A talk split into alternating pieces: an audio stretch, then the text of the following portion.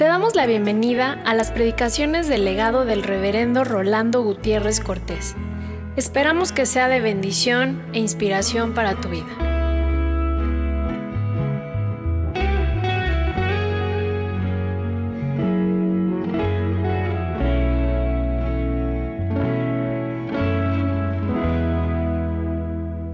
La fe cristiana no es ni religión ni misticismo. Es revelación de Dios. ¿Por qué digo que no es religión? Porque no es búsqueda del hombre hacia Dios, sino que Dios nos ha buscado a nosotros. De tal manera amó Dios al mundo que dio a su Hijo unigénito, para que todo aquel que en Él cree no se pierda más tenga vida eterna. No es religión. No es que nosotros hayamos amado a Él, sino que Él nos amó primero. Por eso nosotros le amamos. Grande es el misterio de la piedad, dice Pablo. Dios ha sido revelado en carne. La fe cristiana no es religión, tampoco misticismo, de ponernos en trance, una carada concha. No se trata de eso. Jesucristo viene en cuerpo. Y lo que ahora vamos a tratar es, creo, en la resurrección del cuerpo.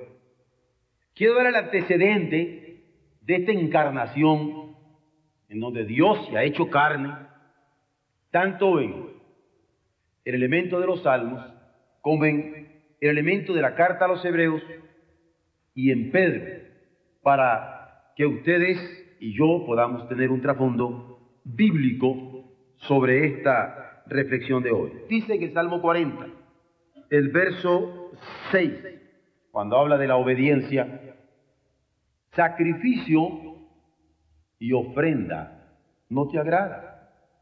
Has abierto mis oídos. Lo que Él quiere es que le oiga o audire. Si fuera por sacrificios, le pongo cien vacas y mil carneros. Sacrificio y ofrenda no te agrada. Has abierto mis oídos. Es más, holocausto y expiación no has demandado. Podría quemar un toro hasta sus huesos pero con eso no se agrada el Señor. Y añade, entonces dije, me doy, he aquí vengo. En el rollo del libro está escrito de mí, el hacer tu voluntad, Dios mío, el hacer tu voluntad me ha agradado y tu ley está en medio de mi corazón. Lo que Dios quiere de nosotros es que abramos nuestros oídos, nuestros corazones, y entendiendo su voluntad, cumplamos con alegría lo que Él quiere de nosotros. En los Hebreos capítulo 10, en el verso 5, nos dice, por lo cual, entrando en el mundo, dice, sacrificio y ofrenda no quisiste. Sacrificio y ofrenda no quisiste. Más, Jesús no es ángel.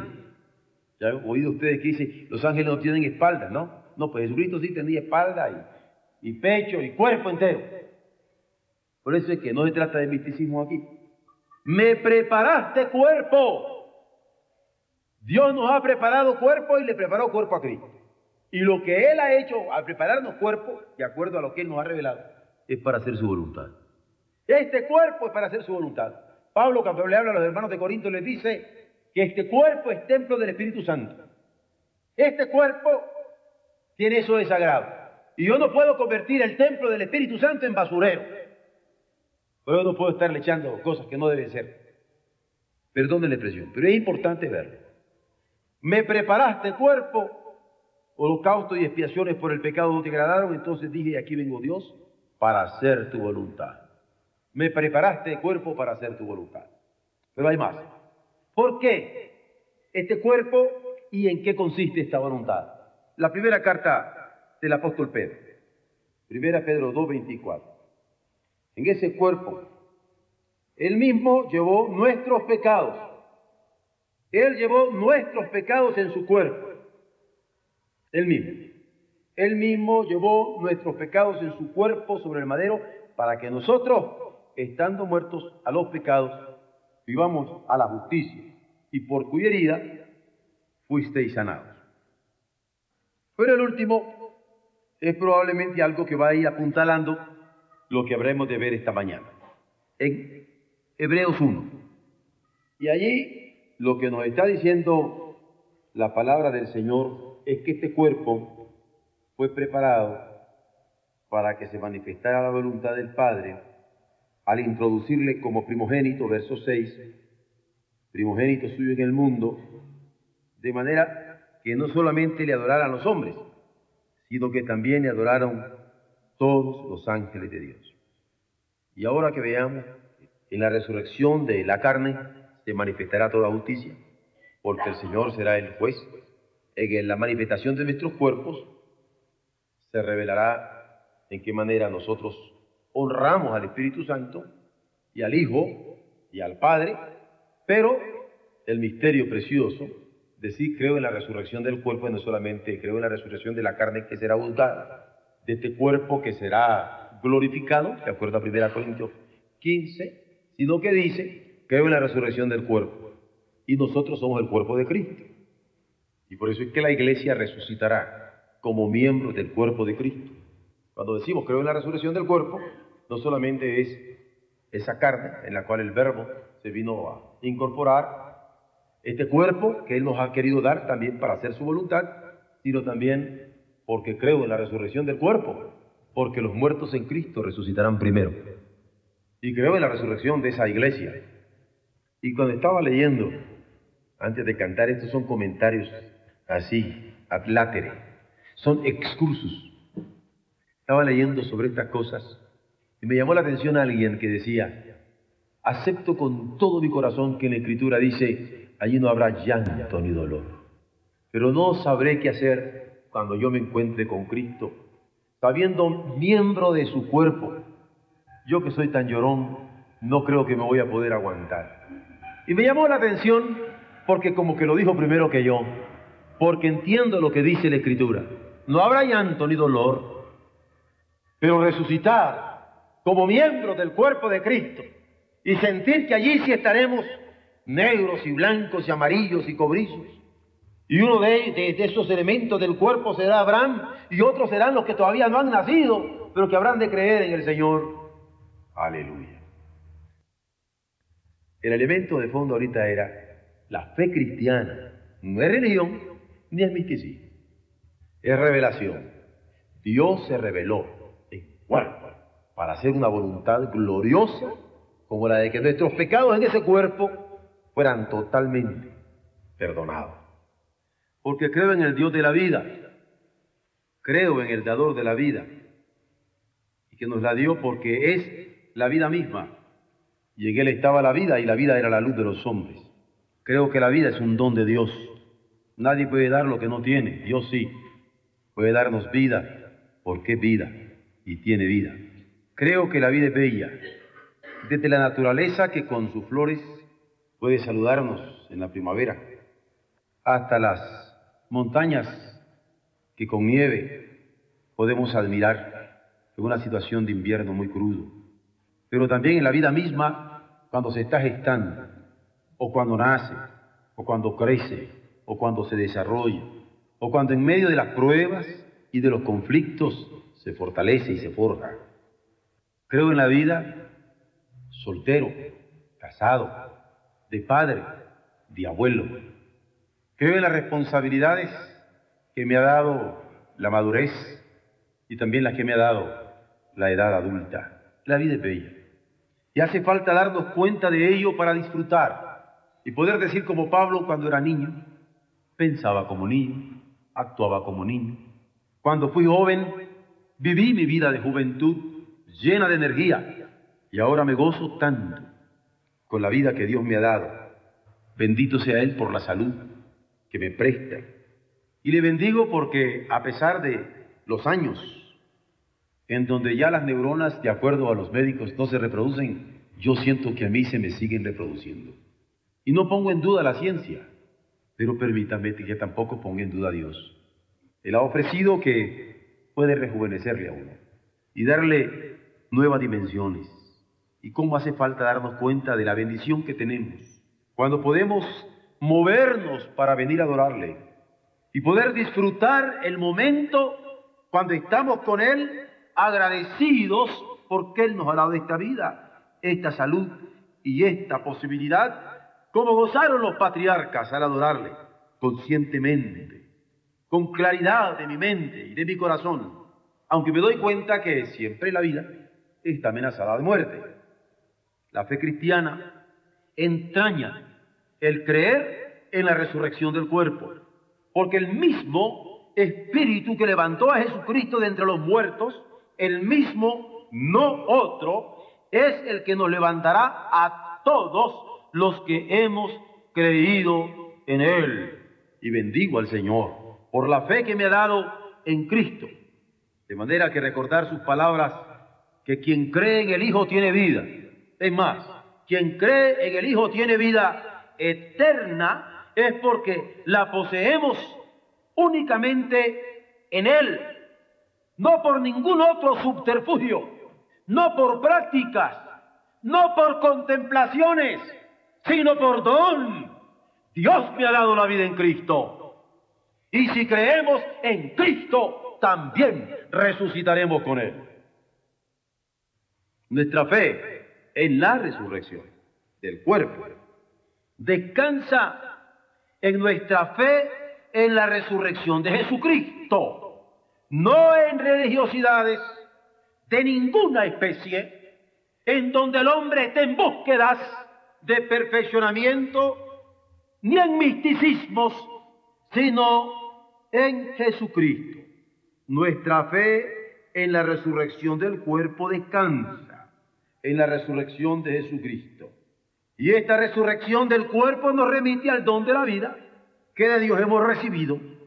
Nos remite a la redención de nuestros pecados por la sangre del Cordero y al hecho de ser templos del Espíritu Santo. Además, la resurrección vierte nuestras mentes hacia indicios de dicha que nos mueven henchidos de gratitud cuando recordamos que Jesús revela en sus parábolas el gozo de los cielos por un pecador que se arrepiente. Somos alentados a vivir gozosos en esperanza, porque la esperanza en que vivimos no nos avergüenza. La esperanza cristiana no es idea, no es ilusión siquiera. La esperanza cristiana no se estructura de un sistema de conceptos o de categorías que podrían hacernos creer en ella. No. La esperanza cristiana tiene un contenido. Se llama Jesús. En Jesús reposa nuestra esperanza. A Jesús esperamos. En Él esperamos. En Él confiamos. Por eso vivimos gozosos en Él y decir que es Cristo en nosotros, la esperanza de gloria, es porque el que descendió de los cielos ahora habita por la fe en nuestros corazones. Y tiene elementos de sustento incontrovertible desde el punto de vista bíblico, cristiano, neotestamentario. Además de saber que los dones de Dios y el llamamiento que nos hace este Dios de los dones son irrevocables, sabemos que por la pureza de la sangre, del sacrificio eterno de Jesucristo, nadie ni nada nos puede arrebatar la herencia de salvación que por Él hemos recibido. Somos salvos en Él. La seguridad de nuestra salvación no está por nuestra propia perfección la seguridad está en que la sangre de Cristo es perfecta, en que su sacrificio es perfecto, en que la sangre de Cristo es santa, en que su sacrificio es santo, en que su sangre es sacrificio eterno para nuestra redención. Ahí está mi seguridad, ahí está nuestra seguridad. Aquí vemos como por espejo, dice el apóstol Pablo, oscuramente, para entonces veremos cara a cara Aquí, repite Pablo, conocemos en parte. Mas entonces, en la resurrección del cuerpo, conoceremos como somos conocidos.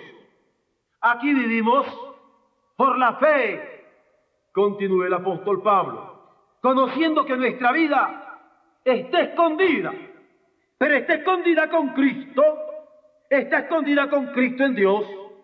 Y cuando este Cristo, nuestra vida, se manifestaré, entonces seremos manifestados con Él en gloria. Además de la certidumbre de fe y esperanza que nos ha sido revelada en el vivir de hoy para anunciar a cara descubierta la esperanza en que nos movemos, hay imágenes en el Nuevo Testamento, en donde los cielos son descritos con detalles inapreciables en cuanto a su constitución y lo que será vivir en ellos. Y cuando digo creo en la resurrección del cuerpo, porque mi vida está escondida con Cristo en Dios, y cuando Cristo nuestra vida se manifestare, entonces seremos manifestados con Él en gloria. ¡Ay! Por revelación que en la Biblia tenemos en el Apocalipsis, toda una certeza de que disfrutaremos esta vida con Él en los cielos. Creo en el perdón de los pecados. Y esto es fundamental, fundamentario, para que yo pueda creer en la resurrección del cuerpo. ¿Por qué? Porque si por el pecado se sufre la muerte, por el perdón de los pecados, en ese sacrificio único, en ese sacrificio suficiente, en ese sacrificio eterno que ya fue hecho en forma perfecta por Jesucristo, en ese sacrificio hemos recibido como un don, como un regalo, en nuestro favor, endosado para nosotros, hemos recibido las primicias de su resurrección. Aleluya. Y a mí me encanta pensar bíblicamente que al haber recibido este regalo de vida eterna en Jesucristo, teniendo como primicias de su resurrección esta seguridad. Me encanta pensar cuando Jesús resucitado nos sigue haciendo ver que nuestra vida es una vida tan corporal, no angelical, tan corporal, no estratosférica imaginaria, tan corporal que invita a sus discípulos a comer pescaditos ni vegetarianos lo hacen. A mí me encanta Cristo, porque este Dios hizo carne y habitó entre nosotros y aún después de muerto y resucitado, nutre a los suyos para que cumplan con la misión que le va a encomendar. Estoy ubicándome en Juan 21, cuando Jesús, que había resucitado, está compartiendo y departiendo con los suyos de una manera tan familiar y es que somos conscientes de la muerte. Y Dios nos ha revelado que la causa de la muerte es el pecado. Y somos conscientes que el pecado es falla a Dios. Y el pecado es falla a la vida que Dios nos ha dado. Cuando hemos convertido este cuerpo en basurero, somos conscientes del pecado. Y cada mañana se hace presente este pecado que quiere convertir este cuerpo en basurero en diferentes tentaciones de la carne, muchas sutiles, otras grotescas. Mas he aquí el Evangelio, que en Cristo tenemos la revelación de la vida, porque detrás, detrás queda el pecado. Y hemos de presentar lucha, lucha día a día, lucha cotidiana. Pero ya lo sabemos, como tomarnos un tratamiento diario y disciplinado. He dado cuenta de personas que viven cerca de mí y no por eso dejan de gozar la vida cada día que el Señor se las prodiga.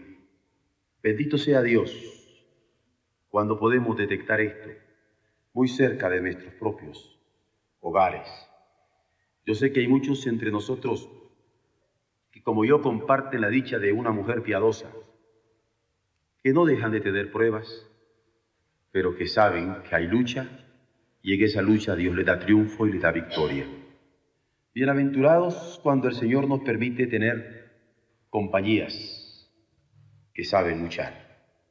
Sabemos que la predicación evangélica que en Jesús anunciamos que todo pecado será perdonado, es una predicación evangélica que no queda vacía. Y no queda vacía porque el Señor la bendice para que no se haga vana la cruz de Cristo. Y sabemos que este sacrificio eterno del Calvario nos recuerda permanentemente que hemos sido comprados por precio, que este cuerpo le pertenece a Él, que en este cuerpo somos herederos de la resurrección y con ello estamos curados de espanto. Cuando se presenta ante nosotros la muerte y cuando se presenta ante nosotros el sepulcro, Dios nos ha instruido, nos ha educado sobre los alcances de creer en quién fue levantado de la tumba con el mismo espíritu que nosotros, porque allí está fincada nuestra fe, porque también seremos levantados por este espíritu que el día postrero. Quien ha recibido el Espíritu Santo se sabe templo suyo, es consciente. No puede haber en su mente un pensamiento desviado. No puede haber en su corazón un resentimiento. No puede haber en su alma odio o desprecio o menosprecio. No puede haber en su cuerpo y en su vida nada que lastime, que blasfeme la obra santificadora del Espíritu Santo. Creer en la resurrección del cuerpo, porque uno se sabe, templo del Espíritu Santo, es vivir de acuerdo a la disciplina del Espíritu.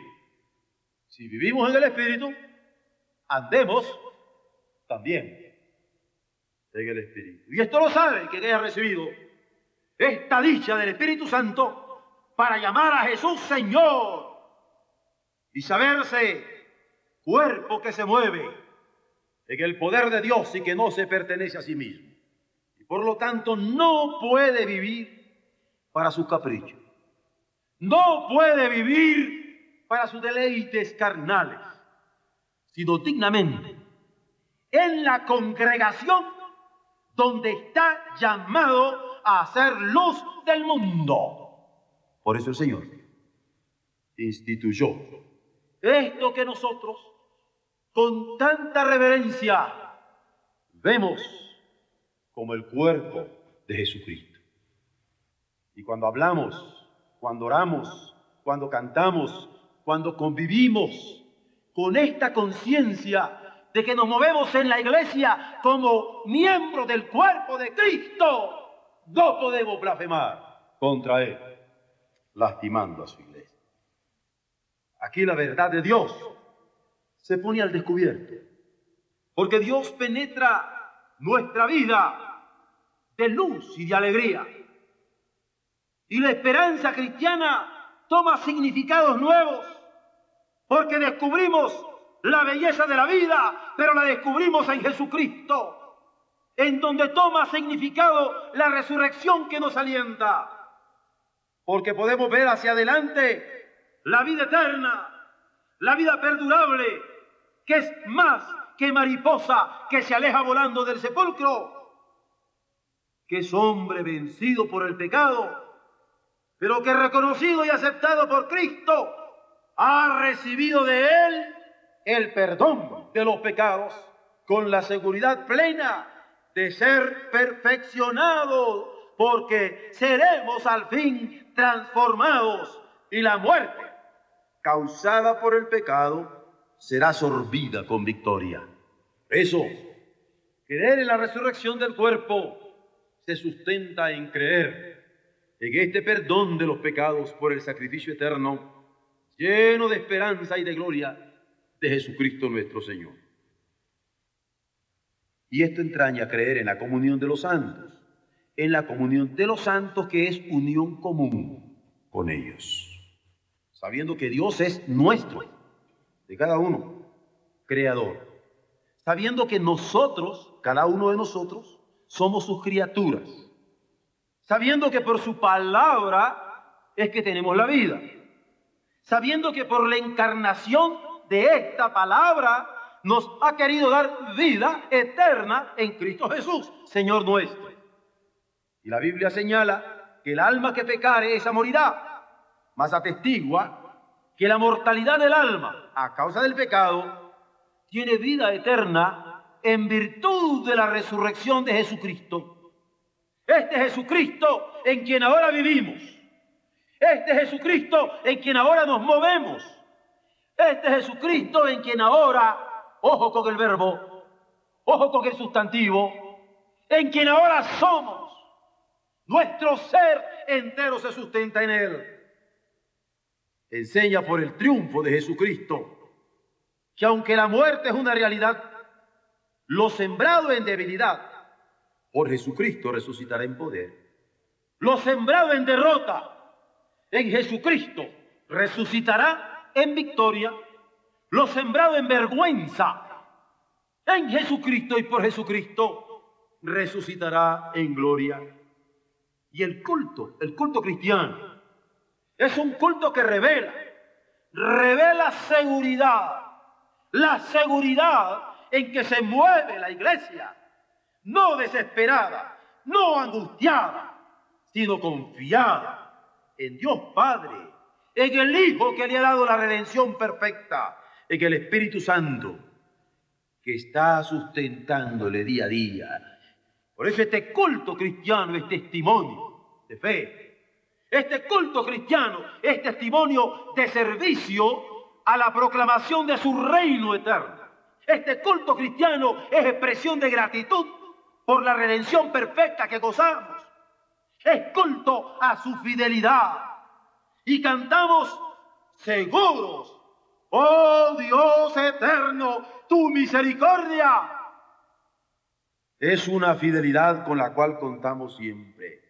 Y en cuanto a la salvación, en cuanto a la salvación en virtud de la perfección de la sangre de Cristo, nos movemos con seguridad total.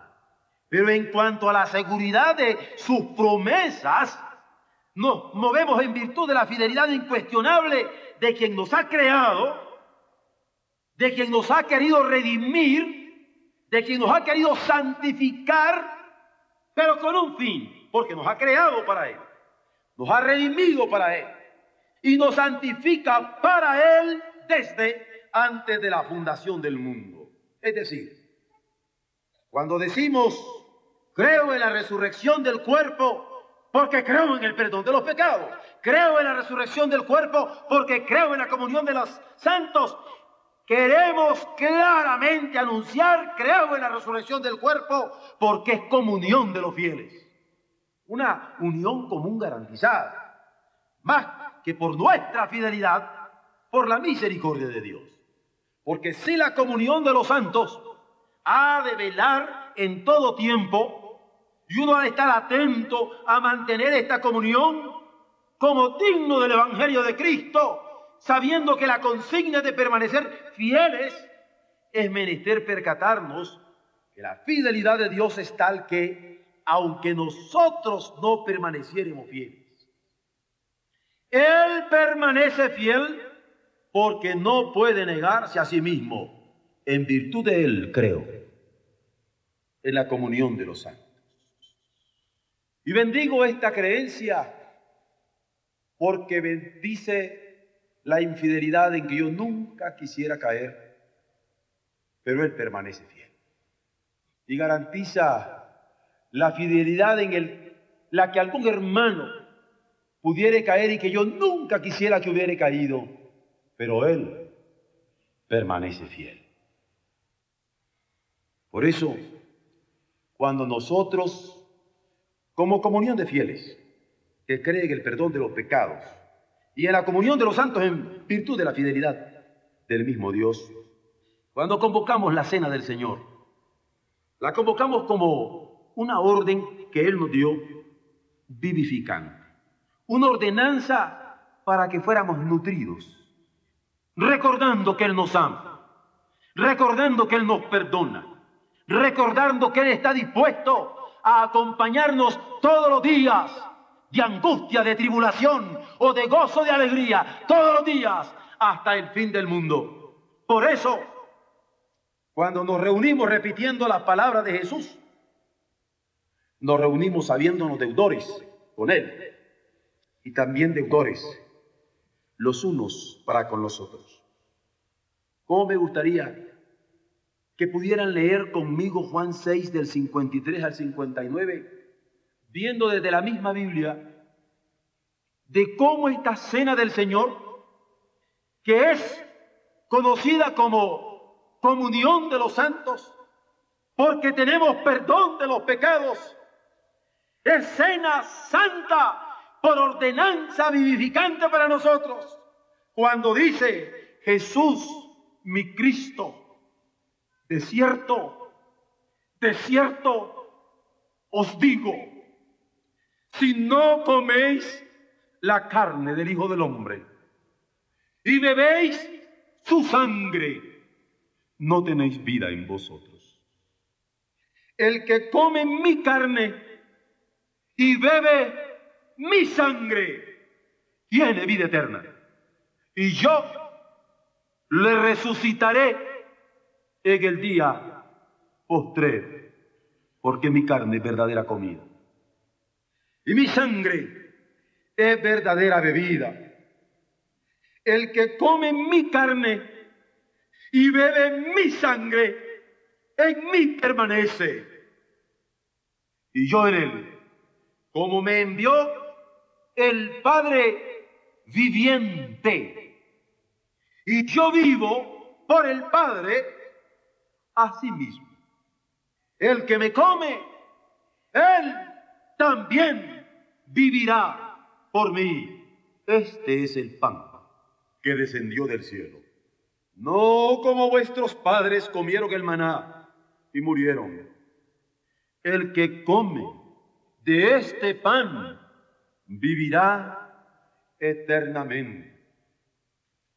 Cuando leemos esta palabra de Jesús, nuestra alma tiembla agradecida por la bendición de pertenecer a la comunión de los santos, en donde Él garantiza su presencia todos los días hasta el fin del mundo y donde Él garantiza que habremos de resucitar con Él, por cumplir esta ordenanza vivificante. Bendito sea el Señor cuando podemos ser conscientes que al comer este pan y beber esta copa, recibimos tan grande bendición. Porque entonces toma sentido el decir creo en la resurrección del cuerpo, porque creo en el perdón de los pecados. Llegué a esta comunión de los santos en donde ha sido alentada vez tras vez esta esperanza gloriosa de la resurrección. Porque vivimos en esta dimensión de vida, bella vida, de vida eterna. Y es que si se entiende que la creación, la creación gime, gime a una, esperando ser libertada de la esclavitud de la corrupción, la creación gime esperando ser libertada de la esclavitud de la corrupción. Si se entiende que esta creación gime así, que cuando la Biblia llama carne a la realidad del mundo y dice que en el día postrero se dará un cielo nuevo y una tierra nueva, es porque todo lo que no esté de acuerdo a la voluntad de Dios será al fin definitivamente juzgado y ubicado bajo el señorío total de la voluntad del Padre. Si se atiende al cuerpo, al cuerpo, al cuerpo que ha sido redimido, redimido para ser miembros de Jesucristo nuestro Señor, si se atiende a este cuerpo redimido, entendemos cómo en Cristo todos seremos vivificados. Porque en virtud de la vida eterna seremos resucitados en el día postrero para disfrutar de esa vida escondida con Cristo en Dios. Miembros de su cuerpo. Miembros los unos de los otros. Lo que en la muerte temporal fue sembrado cuerpo animal, resucitará cuerpo reconciliado lo que en la muerte temporal fue sembrado cuerpo animal, resucitará cuerpo saturado por el Espíritu, donde ni la muerte será más aguijón, ni los sepulcros tendrán victoria. De modo que el mensaje recibido, que quien cree en el Hijo tiene la vida, que quien cree en el Hijo tiene vida eterna, es mensaje que significa para nosotros herencia, herencia de Dios, herencia de Dios en su Hijo, herencia de Dios en su Hijo. Que el Espíritu Santo sella en nuestro corazón.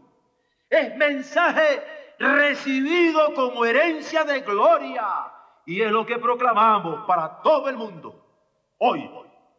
Vida eterna que anunciamos para todos los que han depositado su fe en quien se encarnó. Su fe en quien padeció. Él padeció. Su fe en quien murió. Él murió. Su fe en quien fue sepultado. Él fue sepultado. Su fe en quien resucitó.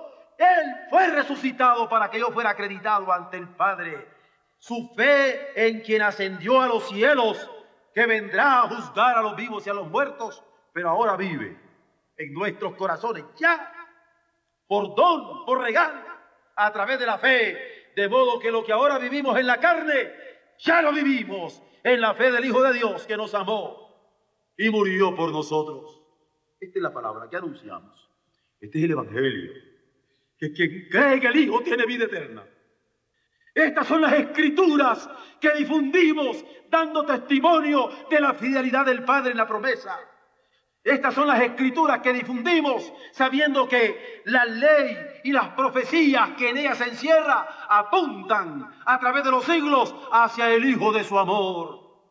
Estas palabras y escrituras que van con nuestra invitación cordial, que hacemos vez tras vez como redimidos como invitados a su mesa, como quienes celebramos la cena en comunión de convocados para compartir con gozo, profundamente agradecidos en Eucaristía hasta el día de su venida, este anuncio. Este es el anuncio del triunfo, en quien la obra de vida fue dada por el Padre en la resurrección del Hijo, que avala la afirmación de un creo. Creo en la resurrección de nuestros cuerpos como miembro del cuerpo glorioso en virtud del perdón de los pecados, en virtud de la comunión de los santos en la que desde ahora participamos por la fe y para vida eterna. Dios sea glorificado en nuestras almas si hemos recibido la exhortación de consagrar nuestras vidas a esta fe, cantando, somos aliados de las huestes de Jesús, que por siglos, sin cejar, fueron por la cruz a este mundo a transformar. Porque somos aliados de ellos en virtud de una fraternidad de sangre que cuando comemos el cuerpo en cada cena y bebemos la sangre en cada cena, en un símbolo perfecto de nuestra unión con Él, estamos anunciando que creemos que el mismo Espíritu que levantó a este Cristo de entre los muertos es el que nos sostiene a nosotros ahora y el que nos levantará para manifestación de su gloria excelsa en el día final. Amén.